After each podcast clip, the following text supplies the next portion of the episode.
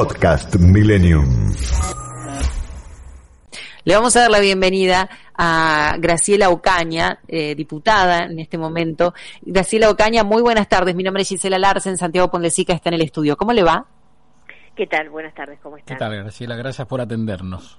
No, por favor. Bueno, cuéntenos, ¿se quedó conforme con la respuesta de los, por lo menos de Pfizer, que es lo que más le preocupa a Juntos por el Cambio, por lo que entiendo? Mira, a nosotros nos preocupa todos este, los contratos que Argentina ha firmado. Lamentablemente hoy se hicieron presentes dos laboratorios que no tienen contratos directos con el país mm. y no se hicieron aquellos que eh, sí tienen contratos como el Fondo Ruso, la empresa AstraZeneca, mm. eh, la, el, el organismo eh, COVAX eh, tenemos un compromiso del presidente de la Cámara que la semana que viene van a estar presentes o van a contestar las preguntas en el caso del Fondo Ruso, pero la verdad es que a nosotros nos gustaría mucho tener toda la información. Mm. Lo de Pfizer es para nosotros escandaloso porque obviamente Pfizer es una empresa que está vendiendo vacunas que están autorizadas en la Argentina, fue la primera vacuna que se autorizó. Mm.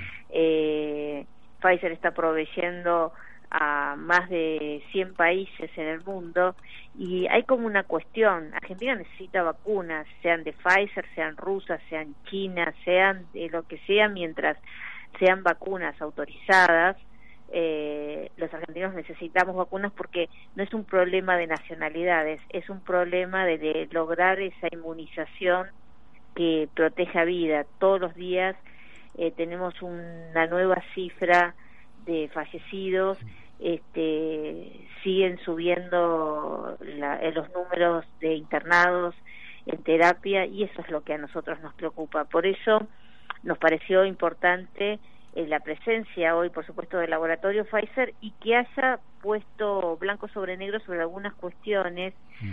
que eh, se habían esgrimido, por ejemplo, que Pfizer había pedido este, los hielos continentales, las cataratas y no sé cuántas cosas más, eh, o que eh, nunca hubo como una negociación seria entre Pfizer y Argentina. Ni pedido de coima, como dijo el representante. No, ni pedido de coimas, yo nunca firmé eso. Eh, ni tampoco que hubo terceros este, en la negociación. Pero sí lo que quedó claro es que Argentina tenía una oferta mm. en octubre este, con las condiciones para eh, para poder comprar eh, 13 más de 13 millones de vacunas que iban a ser entregadas con un plan de entrega de eh, 3 millones, un millón en, en diciembre, 2 millones más en el primer trimestre, para el segundo trimestre 5 millones más, es decir, 8 millones a mm. fines de, de junio, que prácticamente en las próximas semanas estaremos ahí. Y a pesar de esto, y a pesar de tener vacunas, Pfizer también, eh, ante una pregunta de Juntos por el Cambio, explicó que había vendido 600 millones de vacunas en el mundo mm. y que tenía un nivel de cumplimiento del 99% eh, respecto de los contratos que había firmado. Eh, digamos, esas vacunas no están. Y a los dos lo que nos preocupan es que, en definitiva, el gobierno ha privilegiado contratos con AstraZeneca que venían de la mano de un empresario argentino muy conocido, Hugo Sigman, y de Carlos Slim mm. eh, para vender vacunas en toda Latinoamérica, el desarrollo que hizo la Universidad de Oxford a través de la empresa internacional AstraZeneca, se le dio prioridad, se le pagó las vacunas por adelantado, mm. debieron haber llegado vacunas que hoy todavía no han cumplido, solamente han entregado el 13% de las vacunas comprometidas. Entonces, ¿por qué Argentina, el, como todos los países del mundo, no siguió la estrategia de tratar de comprar la mayor cantidad de vacunas posibles? Eh, Chile tiene ha comprado por 80 millones, para 80, vacunar 80 millones de habitantes y así todos los países europeos y también Estados Unidos eh, ¿Por qué Argentina no lo hizo? Porque esas 3 millones de vacunas, hay que recordar que al 31 de marzo Argentina había vacunado solamente con una dosis a 700 mil personas y con dos dosis 200.000, es decir, había 900.000 personas con una o dos dosis colocadas, ¿por qué perdió la posibilidad de tener 3 millones más de vacunas? Eso es lo que el gobierno tiene que explicar y por qué, eh, si la modificación también se lo preguntamos a Pfizer, era la ley, nos dijo que sí, en dos aspectos, por lo que hemos entendido. Uno, la famosa palabra negligencia, pero otro tiene que ver la extensión de la inmunidad que Pfizer reclama y que incluso Argentina permítame, Graciela, ha citado a la empresa AstraZeneca en el contrato de COVAX. Permítame, eh, usted tocó un punto que me parece importante para los oyentes. Esa negligencia que está en la ley, la palabra que es lo que hace que el marco legal no sea compatible, sobre todo con los laboratorios de Estados Unidos. ¿no? ¿Cómo los diputados argentinos, digo todos, o cómo se votó la ley sin tomar en cuenta esto? ¿No hubo expertos ahí que los pudo asesorar? Usted fue ministra de Salud también. La pregunta es, le pregunto a todo el Congreso, ¿no? En su nombre, que usted es diputada de Juntos por el Cambio. ¿Cómo puede ser que no se haya analizado la ley y destrabado para así poder presionar al gobierno? Porque ahora el gobierno tiene una excusa, si no me equivoco. No, el gobierno no tiene ninguna excusa, porque ya el primero de octubre, esto es cuando se estaba discutiendo la ley, el gobierno sabía que no podía tener la palabra negligencia. Y, eh, y el gobierno estuvo en la discusión, porque fue el gobierno que pidió la ley. Entonces, no fueron los diputados los que, si hubieran dado una explicación respecto al tema negligencia, mm. seguramente no se hubiera incluido. Pero aparte, el gobierno pudo haber hasta vetado el artículo, la mm. palabra negligencia es evidente que el gobierno, el Ministerio de Salud, que eran los que conocían esto, porque nosotros no, no sabíamos los términos de hmm. la negociación que estaban llevando con los laboratorios en ese momento. Nosotros nos presentaron que la ley era necesaria para que se pudieran firmar esos contratos, hmm. tanto con Pfizer como con AstraZeneca, suponíamos. Y también quiero decirle que la palabra negligencia la incluyó una diputada del Frente de Todos. Sí, sí, lo, hemos dicho aquí, ¿eh? sí, sí, sí. Bueno, ¿Mm? Eh, la diputada Moró.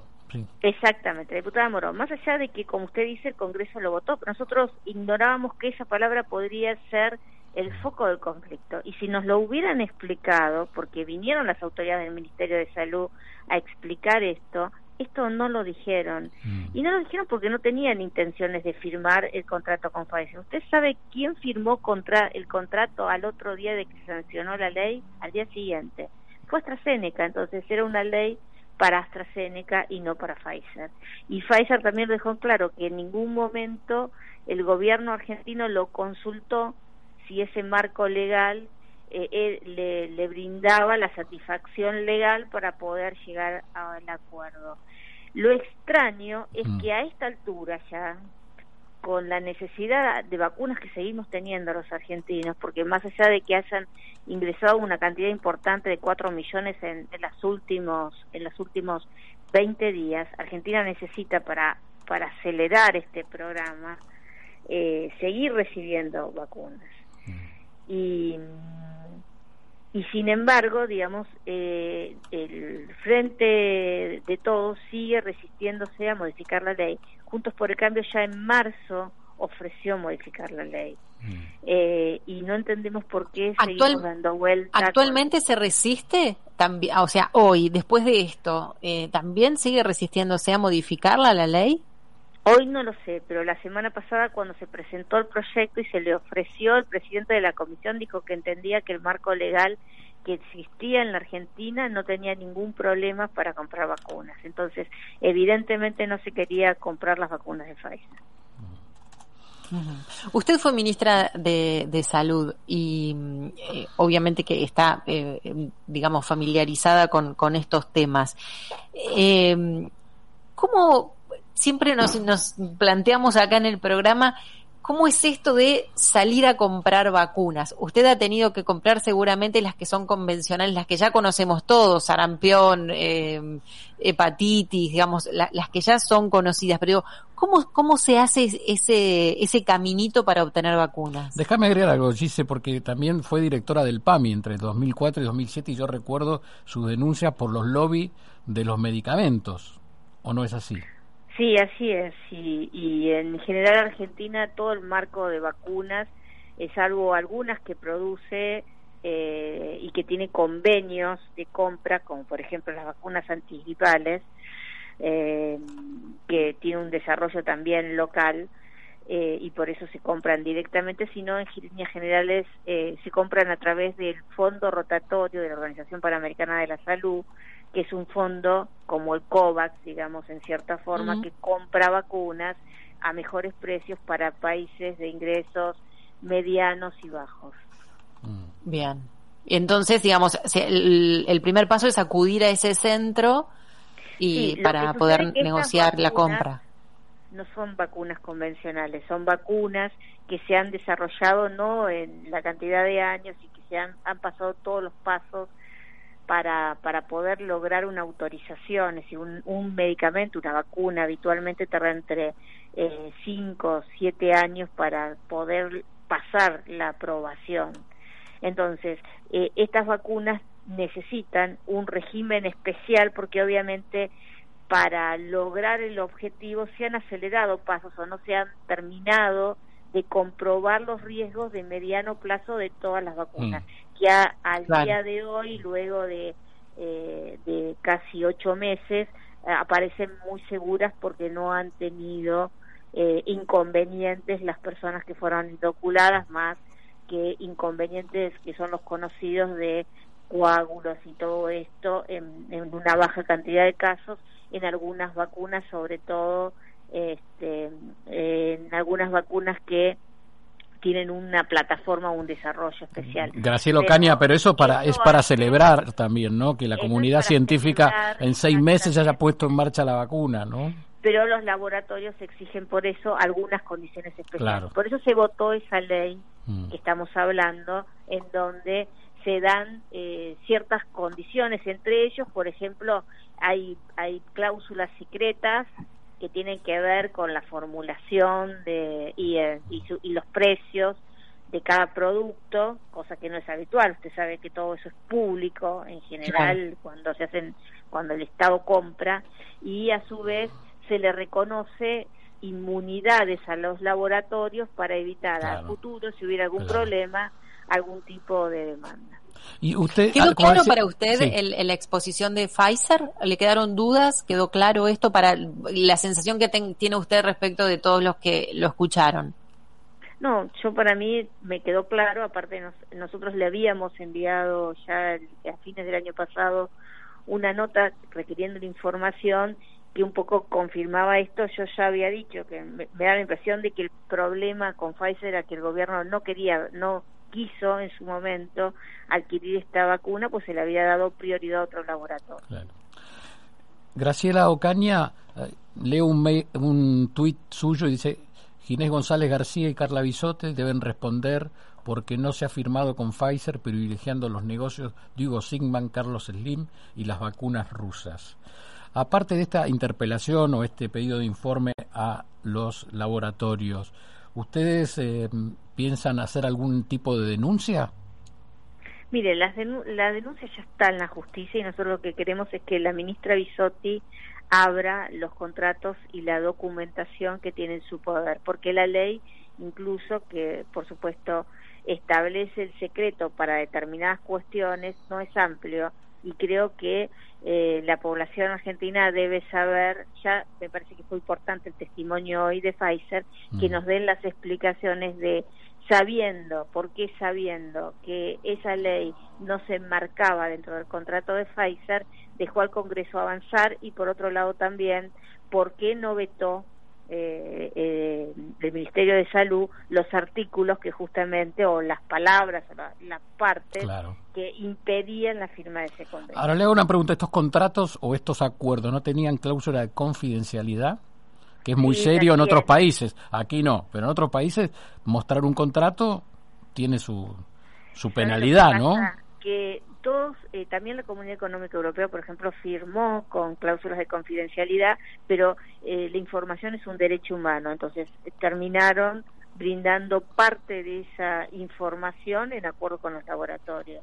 Nosotros no queremos que, por supuesto, se publique eh, eh, este, la fórmula de la vacuna, pero sí lo que queremos que se publique es eh, información que es vital, como, por ejemplo, por qué el Estado argentino, conociendo todo esto, este, no compró esas vacunas. Eh, Porque acá estamos hablando de vida. Yo no, sin duda, no, no, no es un golpe político, sino simplemente es una realidad. Muchos argentinos que si hubieran tenido la vacuna quizás o no hubieran muerto o no estarían hoy en terapia intensiva. Sin duda. Graciela Ocaño, una pregunta de un oyente. ¿Cómo hacemos para mirar para adelante y si podemos volver a un lugar donde se vuelvan a unir y trabajar juntos en la pandemia? ¿no? Yo lo interpreto así.